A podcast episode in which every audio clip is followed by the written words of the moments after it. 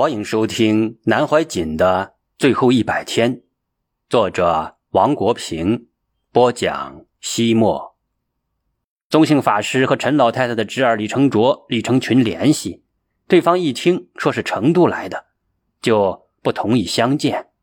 后来，宗姓法师又通过奶奶和父亲的关系，找到当年背骨灰回去的李成武，让李成武陪着宗姓法师去了玉溪口。加之当地镇党委书记又是宗姓法师的朋友，党委书记派了一个村支书陪宗姓法师找到了李成卓、李成群。李家说，袁家还有后人，他们没有来，这件事情就不能动。于是宗姓法师马上给袁焕先的外孙张谷打电话。张谷当天下午就赶到了潼南，第二天带了袁焕先的照片、袁淑平的回忆录。等出示给李家的人，经得同意之后，开始在一片菜园子里挖掘盛放骨灰的坛子。但是由于时间太久，李家人都不记得埋在了什么位置。从上午十一点开始，直到下午四点，才找到了斜埋在菜地里的骨灰坛子。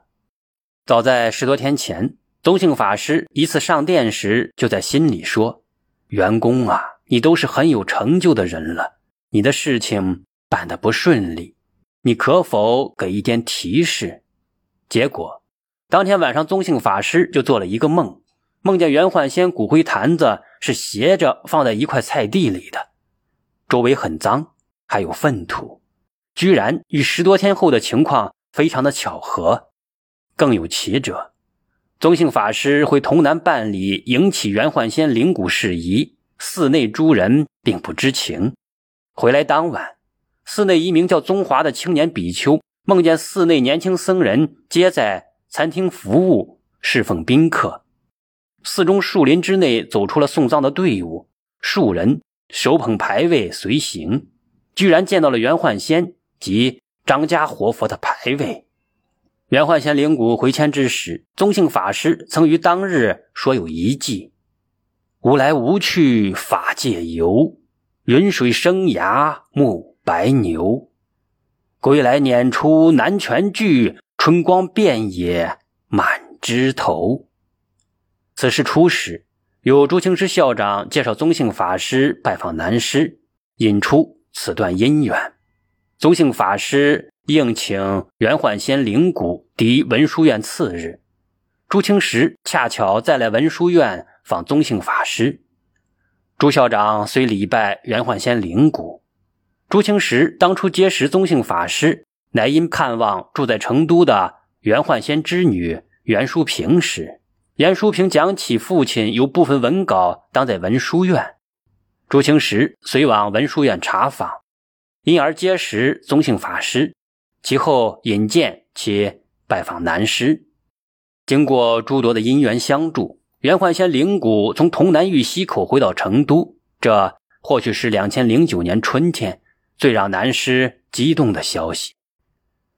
五，袁焕先的灵骨回迁之后，以九十二岁高龄的南师开始思考与寻找袁焕先灵塔建设的地点。他最开始考虑到，冠县灵眼寺与袁焕先和自己意义非凡，想将灵塔建于灵眼寺。后又以为可见于昭觉寺，最后经多方考量，决定让袁焕先灵骨安息故里延亭丰灵寺。随即，袁焕先灵塔建设工作全面展开。作为袁焕先的大弟子，南师倾尽心思，全力以赴。他曾说：“维摩经舍之友及同学们，一皆见证于丛书所列名字，而今看来。”最后尚在人间者，唯我一人而已。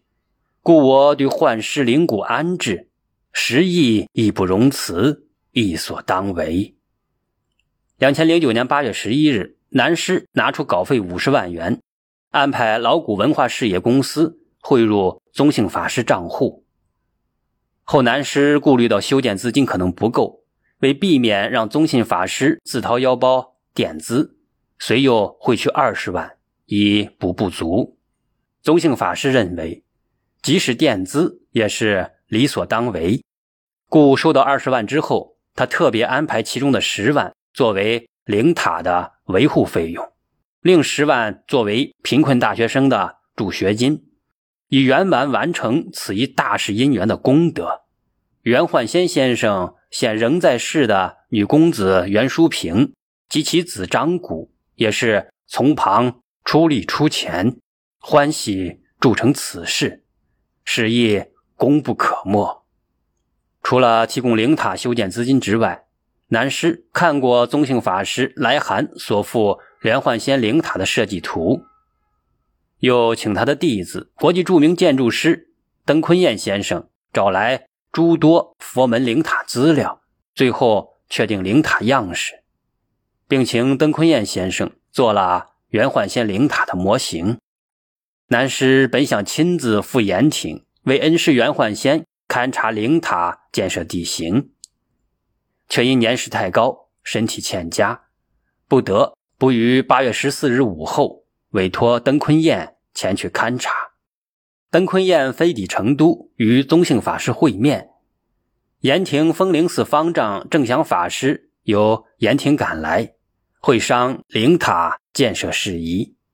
下午，登坤彦到德阳勘选灵塔建筑石料。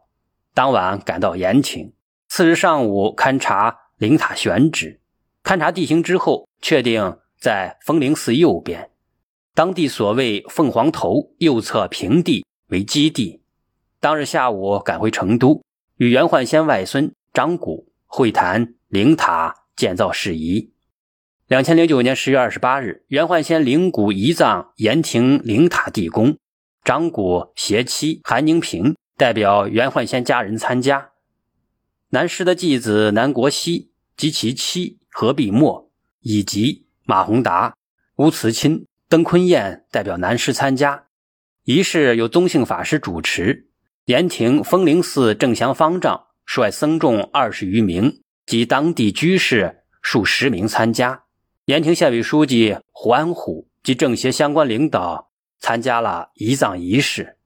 袁焕先弟子登月高之子登觉新兄弟、吴新言之孙吴皮庆也闻讯赶来参加仪式。仪式上，张谷代表母亲袁淑平等家人致辞。南师虽然未曾亲自参加，但却写了情深意切的宋词，有南国熙、何必墨、马宏达、吴慈钦、登坤彦同颂。宋词曰。口告先师员工焕贤先生法鉴，法入深恩，为报万一，造此灵塔，永世古今。书道艰辛，衰木难行，特欠子弟叩拜法身。宗姓法师随后致辞：经舍流窗分外情，灵岩左叶雨纷纷。淡白深红黄叶坠，谢雨酬答皆后坤。恭为元公焕仙先生，西游法海彻悟真空，眼明手快语出心宗。此缘难尽，圣音龙峰，司仪并门内弟子等寻真骨，永酬深恩。建灵塔而彰师道，巍巍乎养之弥高。浩浩乎源远流长，既今灵骨奉安一句，又如何举扬？念出夫子一指禅，双灵化白已无言。此后，张古南国西手捧元焕仙灵骨坛，放入灵塔下面的地宫封盖，进午仪式圆满完成。随后近两年来，宗姓法师于教务繁忙之际。仍分神督建灵塔工程一应事务，承敬其事，应对得体，始终如一。南师在寄给宗姓法师的回信中，曾由衷的赞叹道：“法师真信人也，在儒而言，有受人之托、忠人之事之德；在菩萨行而言，则有言行利他之道也。法师青年有为有手，能尽心为人。”成为此时此事不可多得之圣范。二零一一年中元节，元焕仙灵塔工程圆满完成，灵塔为六角形，线条流畅，气度非凡，的确是大家手笔。早在两千零九年，尽管南师当时已九十二岁，年迈力衰，老眼昏花，久不写字，但为尊师重道之故，亲自撰写了元焕仙灵塔上的所有文字，其情其景，足感世人。塔身正面为浮雕元焕仙像。背面为南师亲撰，维摩经舍仙师元功幻仙之灵塔。塔身左侧面为南师亲传宋词：灵山一会俨然未散，高山拥现佛火封龛，金光焕发连开千叶。即门弟子南怀瑾拜颂。塔身右侧面为南师亲书。先师幻功示众警句，夜时奔如许，家山到几时？蔓延精进我，修对天人师。五蕴明明幻，诸缘处处痴。藏真谁可拟？知子欲何之？弟子通禅妙书，乙丑冬日十年九十二。其余两面为建设人员名单。